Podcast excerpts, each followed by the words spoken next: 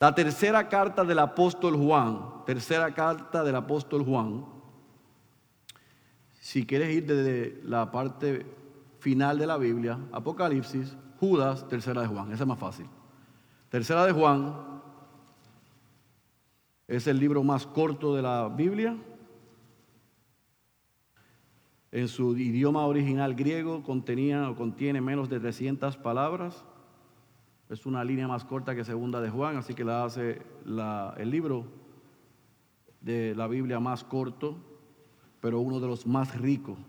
Y yo espero que el Señor eh, me ayude a poder sacarle las grandes verdades que el apóstol Juan nos dice aquí para poder aplicarlas en nuestra vida. Tercera de Juan es un solo capítulo, son 15 versículos. Cuando usted esté ahí me dice amén.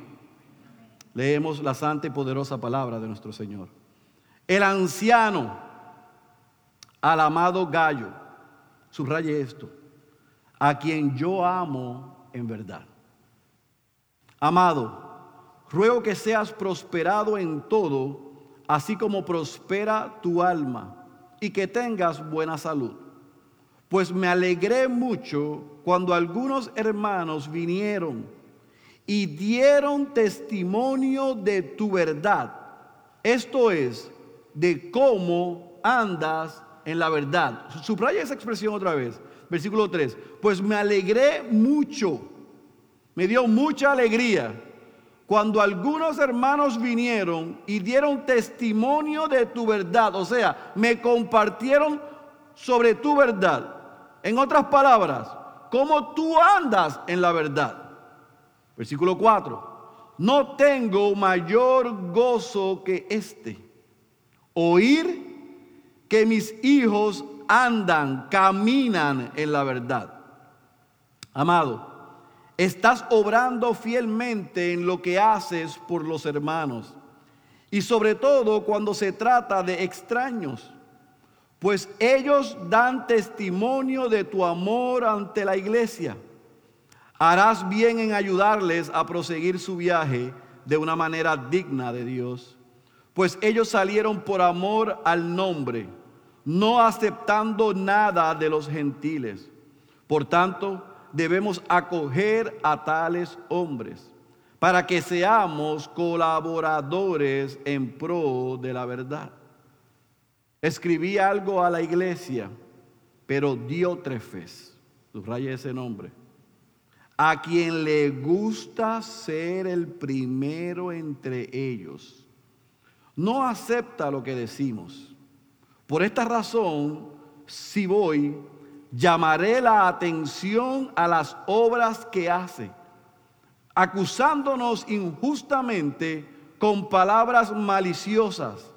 Y no satisfecho con esto, él mismo no recibe a los hermanos, se lo prohíbe a los que quieren hacerlo y los expulsa de la iglesia. Amado, subraya esta expresión, por favor. No imites lo malo, lo malo, sino lo bueno. El que hace lo bueno es de Dios. El que hace lo malo no ha visto a Dios. Demetrio tiene buen testimonio de parte de todos y de parte de la verdad misma. También nosotros damos testimonio y tú sabes que nuestro testimonio es verdadero. Tenía muchas cosas que escribirte, pero no quiero escribírtelas con pluma y tinta, pues espero verte en breve y hablaremos cara a cara. La paz sea contigo. Los amigos te saludan. Saluda a los amigos, a cada uno por nombre. Oramos. Padre, te rogamos que estos 15 versículos tú me asistas a poder explicarlos en su contexto y que tu Espíritu Santo lo aplique a nuestras vidas. De la misma manera que el apóstol Juan pudo mostrar su corazón, no solamente por la fidelidad de Gallo, sino por aquellos cristianos, hoy yo como pastor pueda mostrar mi amor y mi agradecimiento a la fidelidad de los miembros de esta iglesia y que tú nos animes con tu palabra y que podamos continuar la carrera que has puesto delante de nosotros. Esa es mi oración en el nombre de Jesús. Amén, amén y amén. Tercera de Juan es la última de tres cartas que escribe el apóstol Juan. Primera de Juan, que es la carta de las tres más extensas, va dirigida a un grupo de iglesias en el Asia Menor. Usted recuerda que hace varias semanas este servidor predicó cómo el Evangelio llegó a la importante ciudad de Éfeso en el Asia Menor. Pablo quería llegar allá, el Espíritu se lo impidió, pero más adelante le dio la oportunidad de no solamente ir a predicar, sino de que este se estableciese una iglesia en Éfeso. En el año 85 al 95 después de Cristo, el apóstol Juan se encuentra en la ciudad de Éfeso y desde allí, desde la iglesia, que era la iglesia madre de un sinnúmero de iglesias en el Asia Menor, y esas iglesias usted las puede ver en Apocalipsis capítulo 2 y capítulo 3, como Cristo le envía una carta, le da un mensaje a cada una de esas iglesias. Desde Éfeso, el apóstol Juan la supervisaba. Por eso es que en la segunda y en la tercera carta, él se presenta a sí mismo como el anciano. El anciano. Y usted sabe, porque ya nosotros le hemos explicado tanto los domingos como los miércoles, que la palabra anciano, pastor, obispo, dentro del Nuevo Testamento representa lo mismo. Es un pastor, alguien que dirige la iglesia. Pero en este particular, el apóstol Juan se presenta a sí mismo como el anciano, porque él es el que estaba encima de supervisar a los pastores que dirigían cada una de esas iglesias. Así que en primera de Juan él les escribe a aquellos cristianos en aquellas iglesias en el Asia Menor en la segunda carta, el apóstol Juan comienza la carta saludando y dirigiendo la carta a una señora con sus hijos. Y ese nombre y, esa forma en que él se dirige ha traído mucha controversia porque algunos piensan que está hablando de una hermana mayor con sus hijos en una de las iglesias del Asia Menor. Y algunos piensan que él estaba dirigiendo la carta a ella.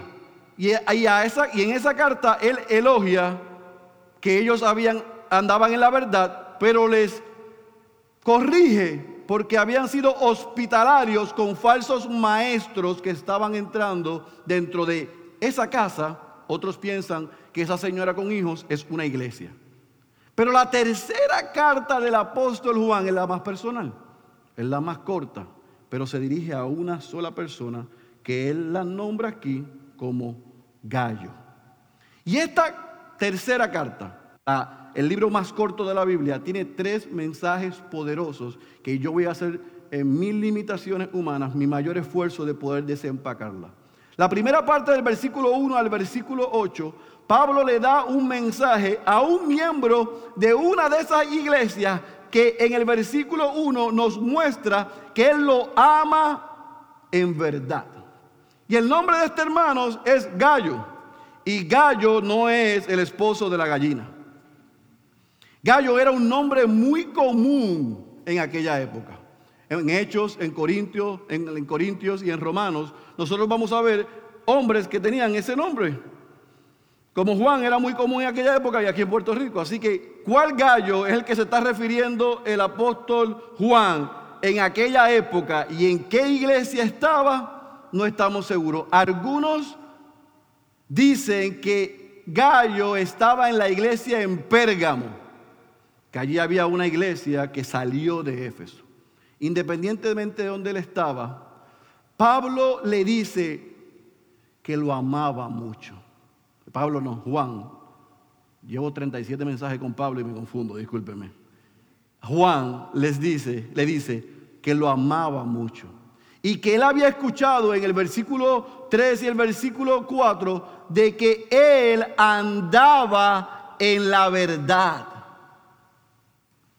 No solamente Juan le dice que él deseaba que él fuese prosperado física, emocional, espiritualmente, sino que él reconoce que él andaba en la verdad. No solamente él, sino otros cristianos dentro de esa iglesia andaban en la verdad. ¿Qué era andar en la verdad? Era que lo que habían aprendido lo tenían como un baluarte y como norte y vivían según el Evangelio que habían creído y que habían recibido. Eso era lo que Pablo, eh, vuelvo con Pablo, el Juan le reconoce a Gallo. Tú no solamente recibiste el Evangelio, sino que tú vives el Evangelio. Y eso suena a veces como utópico, porque usted ve en las redes de gente diciendo, vive el Evangelio, vive el Evangelio. ¿Y qué es eso? Es vivir a la altura de lo que costó el sacrificio de Cristo. Reconocer la obra de Cristo y que se supone que yo fuese el que estuviese en aquel madero y recibiera la, recibiera la ira de Dios. Pero la recibió Cristo para que su justicia me fuese imputada. Y por ese gran intercambio y glorioso intercambio y esa gracia y misericordia que yo he recibido, yo vivo todos mis días en agradecimiento, en sujeción y a la altura de dar lo mejor de mí para que Cristo sea conocido. Juan le dice, oh gallo, tú andas en la verdad. ¿Y sabes cómo yo sé que tú andas en la verdad? Porque otros dan testimonio de que tú andas en la verdad. Otros me han dicho que tú andas en la verdad. Así que, ¿qué hace en esos primeros ocho versículos el apóstol Juan? Es elogiarlo, primero diciéndole, yo te amo. Número dos, yo deseo que tú seas prosperado. Número tres, yo he recibido eh, la información de que otros me aseguran y me dan testimonio de que tú andas en la verdad. Y número cuatro, yo he escuchado de que tú recibes en tu hogar y en tu iglesia a misioneros, a hombres que van de iglesia en iglesia compartiendo el Evangelio de ciudad en ciudad. Tú has sido hospitalario. Por eso fue que le dije que en segunda de Juan, la segunda carta que le escribe el apóstol Juan, a esta señora, fuese una hermana, fuese una iglesia, aunque andaban en la verdad, le dice, no reciban a falsos maestros, porque esos van a dañar la iglesia. ¿Está conmigo? Pero aquí a Gallo le dice, sigue recibiendo a estos hombres que vienen y van predicando el Evangelio. ¿Ve el contraste? Así que en esa primera parte de la carta él le reconoce, le dice que le ama, le da su deseo como pastor de que él sea prosperado, que su alma sea prosperada. Ese es el versículo más mal sacado por el Evangelio de la prosperidad. Oh, amado, yo quiero que tú seas prosperado como prospera tu alma. ¿Y esto es lo que están diciendo? Eso no es lo que estaba deseando Juan a Gallo.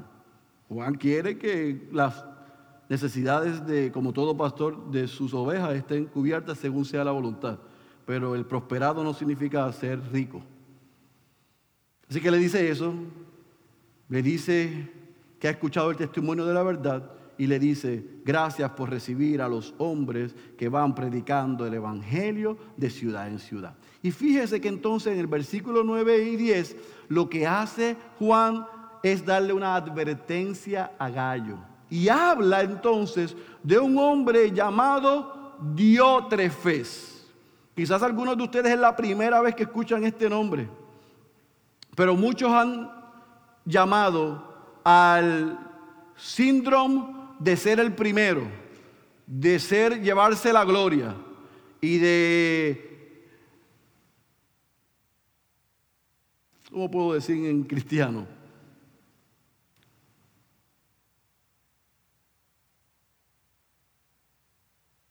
hacerlo indecible para que la gente lo reconozca a él o a ella y no al resto del grupo o al resto del equipo, como el síndrome de Diótrefes. ¿Y de esto que se está refiriendo? De este hombre dirigía aparentemente una de las iglesias allí en el Asia Menor. No se sabe si era un diácono, un servidor o era un líder.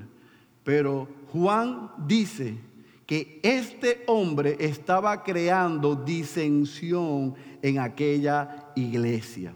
Y él llama, Juan llama a Gallo y le dice, no imites lo malo que hace Diótrefes. Él no le está diciendo, para aclarar, porque hay veces que nosotros, los papás y los pastores, vamos y le decimos a Derek, hey Derek, no haga esto y rápido la respuesta de Derek, pero yo no estoy haciendo nada. O le digo a Pedro, mira Pedro, ten cuidado con esto, pero ¿por qué tú me dices eso? Mira, ten cuidado con Isaac porque Isaac hace eso. Pero yo no me paso con Isaac. ¿Usted no tiene hijos que le dicen eso? Yo se lo dice a mi mamá mil veces, ¿verdad, mami? Así que Juan le dice a Gallo, no imites lo malo que hace Diótrefes, no porque Gallo lo estaba haciendo mal, sino para que tuviese conciencia y tuviese cuidado de que había un hombre que no estaba obedeciendo a Dios, que estaba siendo engreído, jactancioso, contumaz, que quería robarle la gloria a Dios, que no era humilde, que no se dejaba llevar, que le gustaba ser el primero, que rechazaba la autoridad y el consejo, e incluso que hablaba mal de Juan. Pero fíjese lo que le dice el apóstol Juan a él. Yo a él iré a llamarle la atención. Te estoy advirtiendo que no lo imites para que no se dañe lo que yo y lo que otros reconocen de ti, de los otros creyentes y de la iglesia. Te amamos en verdad. Deseamos que seas prosperado en todo. Gracias por andar en la verdad. Y gracias por recibir y servir a la iglesia del Señor y a los misioneros. Cuidado entonces que no seas como el otro. ¿Estamos claros? Así que de vez en cuando y de cuando en ver los pastores, no solamente tenemos que reconocer y elogiar, no solamente tenemos que corregir, sino también tenemos que advertir. Porque hay gente aún dentro de la iglesia, porque Diótrefes estaba dentro de la iglesia. Y fíjese que aquí no le señala a Diótrefes que fuese un hereje. Él no está diciendo Diótrefes es un falso maestro.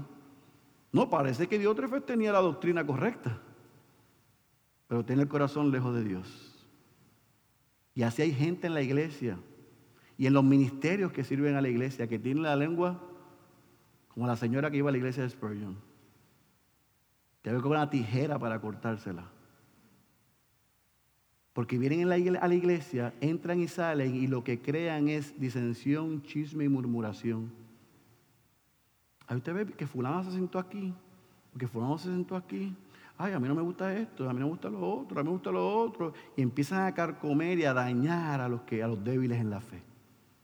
Y así hay gente en la iglesia. Él no está diciendo que están afuera, él está diciendo que están adentro. Aún hay gente que están pseudo cristianos, aún pseudo líderes, aún pseudo pastores, que ven la gracia de Dios en otro lugar y como no pasa en su iglesia, comienzan a echar fango y a ensuciar. De esos le di Juan a Gallo, no los imites imita lo bueno, porque el que hace lo bueno es de Dios. No imites lo malo, porque el que hace lo malo no es de Dios. ¿Sabe qué adicional no hacía Diótrefes? Que no recibía, no era hospitalario con aquellos siervos del Señor. Y yo me quiero detener ahí. Y yo le aseguro que yo sé para dónde voy y voy a aterrizar el mensaje con nuestra iglesia. Así que tranquilos. Porque yo sé lo que estoy diciendo. Hay algunos que al ver la obra de Dios en un lugar y que hay un deseo genuino de los que dirigen en un lugar, porque la gloria se la lleve Dios. Y porque los hombres y las mujeres sean preparados, capacitados y enviados, porque ellos no lo hacen, critican, destruyen reputaciones, testimonio. Y cuando eso pasa, y eso nos pase, podemos estar tranquilos, porque no se están metiendo con nosotros, se están metiendo con el Dios que nos llamó, el Dios que nos colocó y el Dios que nos dio la misión y nos envió. Pero eso sucede en algunos lugares. Y Diótrefes era ese tipo de hombre. Yo no quiero recibir a otros que vayan, que se capaciten y que salgan. Yo quiero ser el primero. Y cuando otros reciben el aplauso y el reconocimiento de Dios y se ve que la gracia de Dios está en allí, desafortunadamente le dan celos y comienzan a hablar mal de esos que Dios está bendiciendo. Eso es lo que estaba pasando allí. Así que él no solamente reconoce la obra de la gracia de Dios en la vida de Gallo, en la vida de aquella iglesia, sino que le deja saber que hay un hombre del que él se debe cuidar, que no debe imitar y le explica las razones. Pero Juan le dice, yo iré y lo atenderé. No se va a quedar impune. Yo voy a resolver eso. Y entonces nos da un tercer ejemplo de un hombre que se llama Demetrio. Y él lo elogia en el versículo 11 y el versículo 12. Él dice, amado, no imites lo malo, sino lo bueno. El que hace lo bueno es de Dios y el que hace lo malo no ha visto a Dios. Demetrio. Tiene buen testimonio de parte de todos. Usted escucha a Demetrio aquí está perdido. Demetrio fue el que llevó la carta. Demetrio fue el mensajero. El que llevó la carta de Juan a Gallo. Ese hombre a quien le está entregando, le entregó la carta a Gallo, el apóstol Juan, el anciano, el líder y el supervisor de todas las iglesias, le dice a Gallo, ese hombre tiene buen testimonio de parte de todos y de parte de la verdad misma. También nosotros damos testimonio y tú sabes que nuestro testimonio es verdadero. Y si usted no se detiene, se puede perder en el, en el versículo 12. ¿Por qué Juan está diciendo esto? Porque es importante nuestro testimonio. Es importante lo que dicen otros de la iglesia del Señor. Es importante lo que dicen y lo que ven otros de la vida del creyente. Y Demetrio, este mensajero, Era un hombre que sin lugar a dudas era un hombre que hacía lo bueno, que obedecía a Dios. Era un hombre que no era como Diótrefes. Era un hombre del cual todos hablaban bien, daban testimonio. Era un hombre que era de verdad igual que nosotros, igual que tú. Déjeme ir para atrás a ver si ve la escena. Oh gallo, yo te amo. Oh gallo, mi deseo es que el Señor te bendiga. Oh gallo, la gente dice que tú andas en la verdad. Oh gallo, tú eres un hombre hospitalario y que das testimonio del Evangelio, recibiendo a los hombres que van de lugar a lugar, llevando la palabra, la buena y la única noticia que salva y transforma.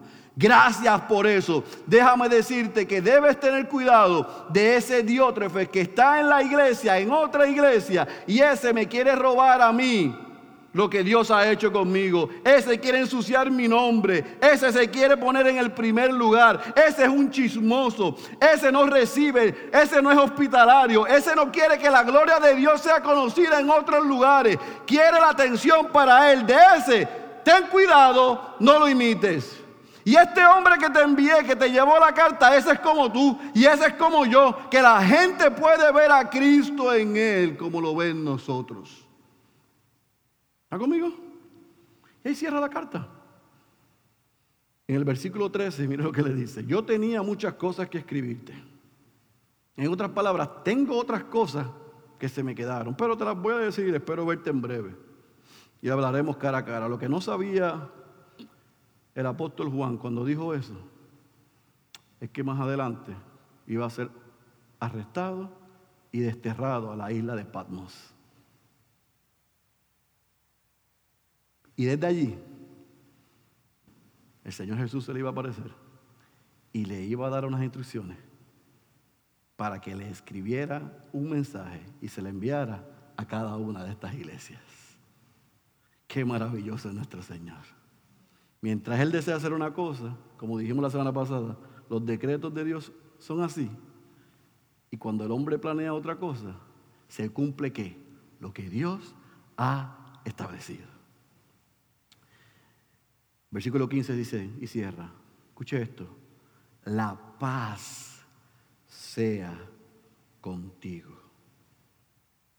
Saluda a los amigos, a cada uno por nombre y concluye esta carta despidiéndose. Algunos deben estar pensando, pastor,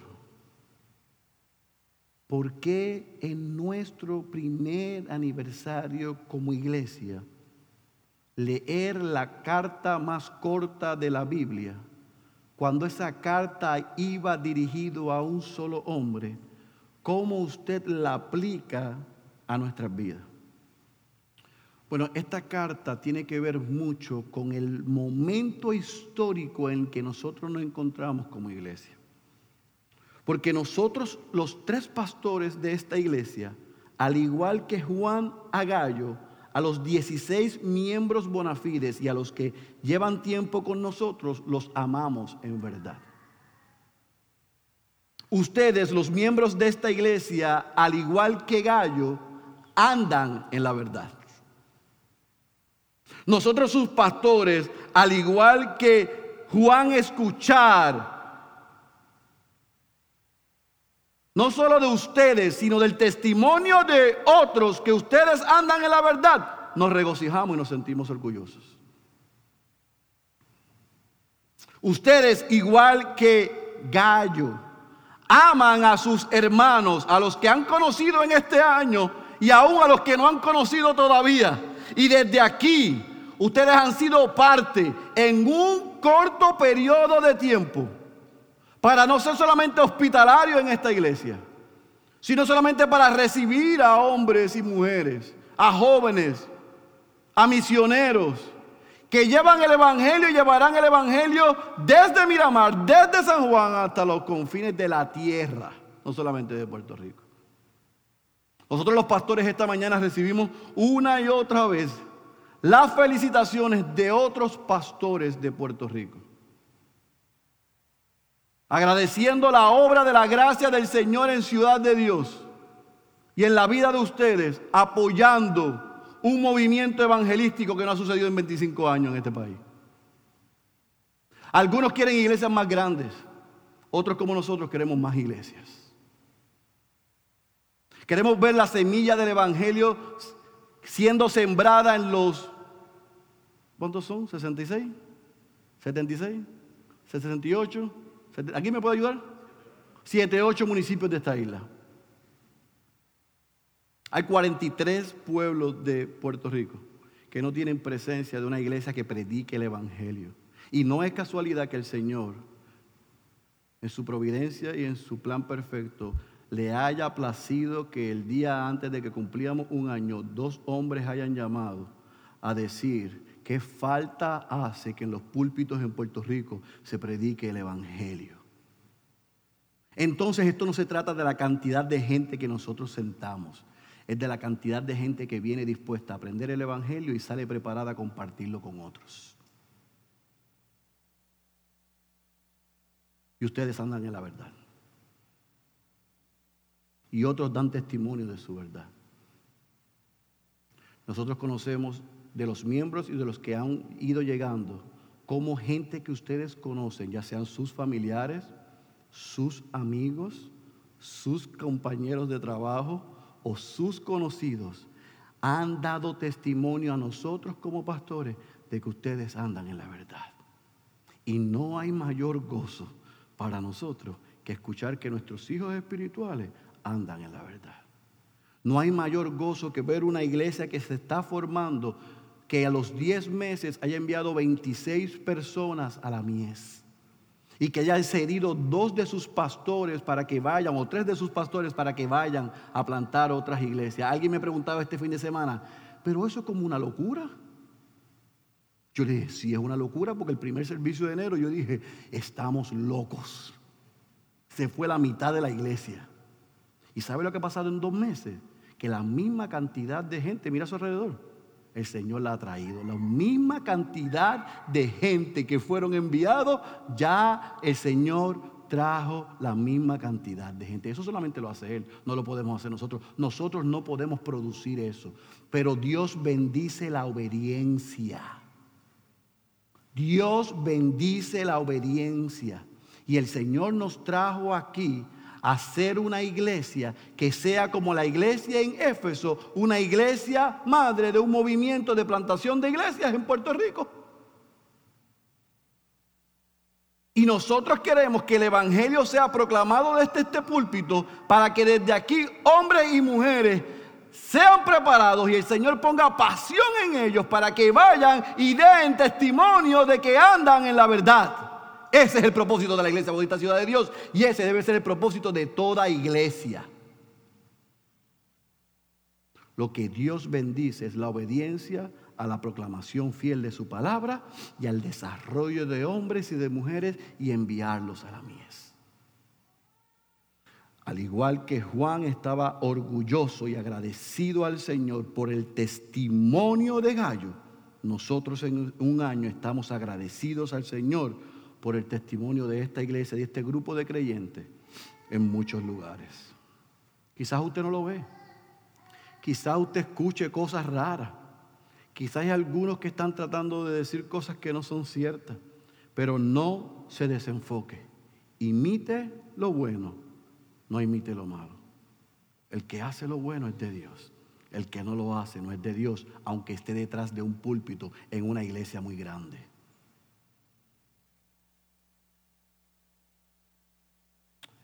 Mi ruego al Señor y a ustedes es que sigamos siendo portandartes de la verdad que sigamos siendo fieles al Señor y al llamado. Que cada uno de los creyentes que vienen aquí semana tras semana sigamos creciendo en la gracia de nuestro Señor Jesucristo. Yo le voy a confesar esto, uno de mis mayores gozos es venir los miércoles aquí, a nosotros poder enseñarles a ustedes, pero escuchar a ustedes viendo cómo están aplicando el Evangelio a sus vidas. Porque las preguntas que ustedes tienen los comentarios que ustedes hacen y las aportaciones que ustedes hacen no solamente nos ayudan a nosotros a entender dónde ustedes están, sino que nos ayuda a crecer como iglesia y a madurar. Estamos creciendo juntos. Que el Evangelio siga siendo el norte y que esté por encima de todo y de todos que cada uno de los creyentes que ya son miembros de esta iglesia, los que aspiran a ser miembros de esta iglesia y los que se quieren unir a esta iglesia, sigan amando a Cristo y amando a los perdidos.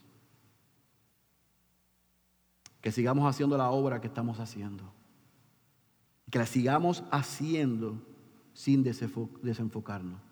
Sin permitir que nada ni que nadie nos haga creer lo que nosotros no somos que continuemos aspirando a ser una iglesia saludable, una iglesia que crece en el conocimiento de la palabra de Dios. No para que se quede aquí, sino para que salga por aquí. Que seamos una familia espiritual. Que Ciudad de Dios sea una luz en medio de las tinieblas. Y que desde Ciudad de Dios se inicien muchas otras iglesias en nuestra tierra. Hace un año que comenzamos esta jornada. Y yo le decía a Denise ayer, qué rápido se fue este año.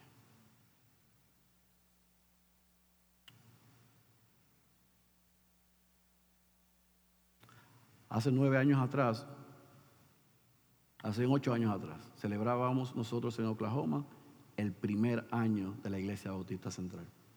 Iglesia que el Señor le plació que nosotros iniciáramos.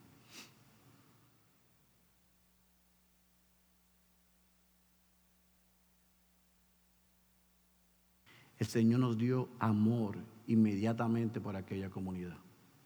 Gente de 14 países diferentes. Un año después de haber iniciado la iglesia Ciudad de Dios en Puerto Rico, el Señor nos ha dado un amor profundo por cada uno de ustedes. Y nosotros sabemos y hemos aprendido y estamos aprendiendo cómo Dios opera y trabaja. Lo que le impresiona al hombre no es lo que le impresiona a Dios. Lo que busca y llama el hombre como éxito no es lo que busca y llama a Dios éxito.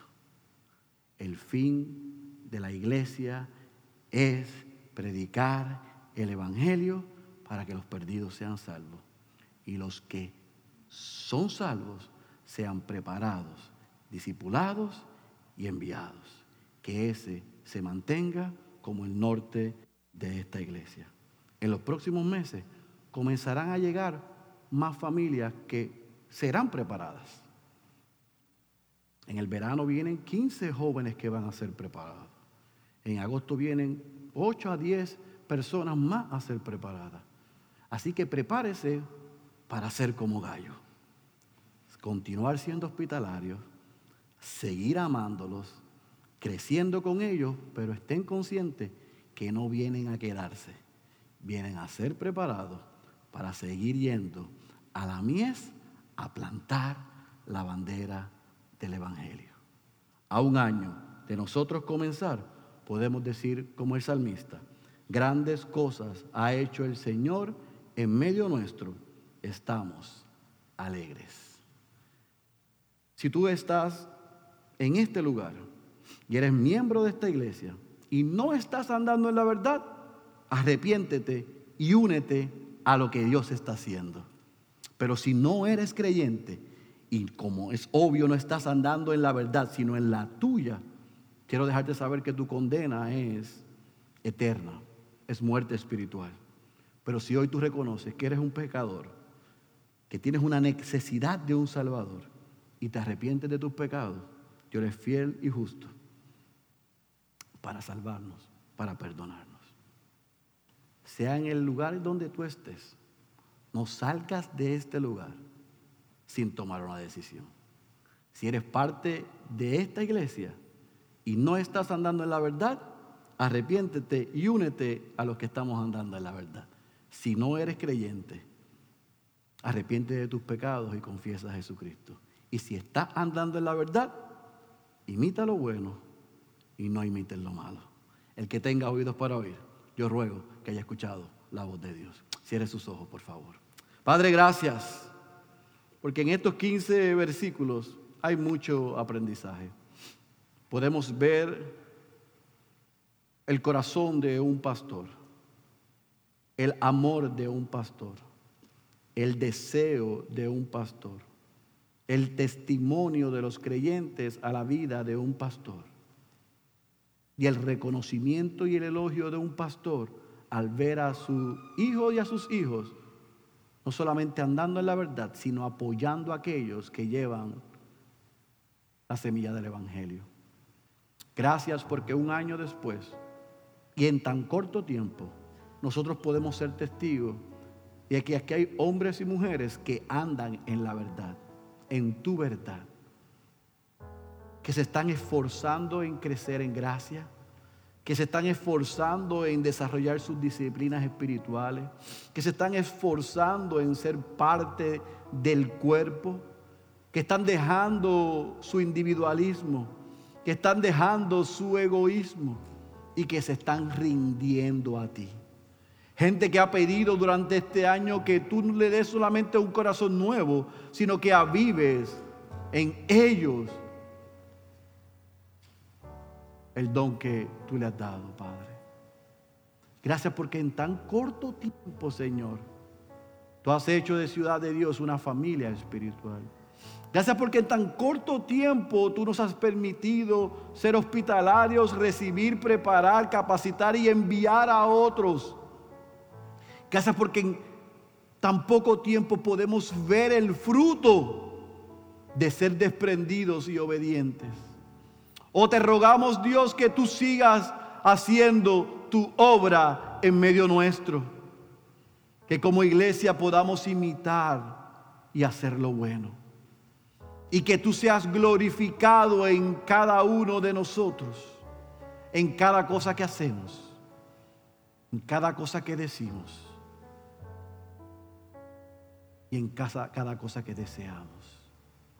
Que como muy bien se oró, que nosotros podamos desear que la iglesia bautista sobre la roca, la iglesia bautista Castillo Fuerte, la iglesia bíblica Gracia y Verdad, y todas las otras iglesias que saldrán de aquí, sean prosperadas en todo, como prospera su alma.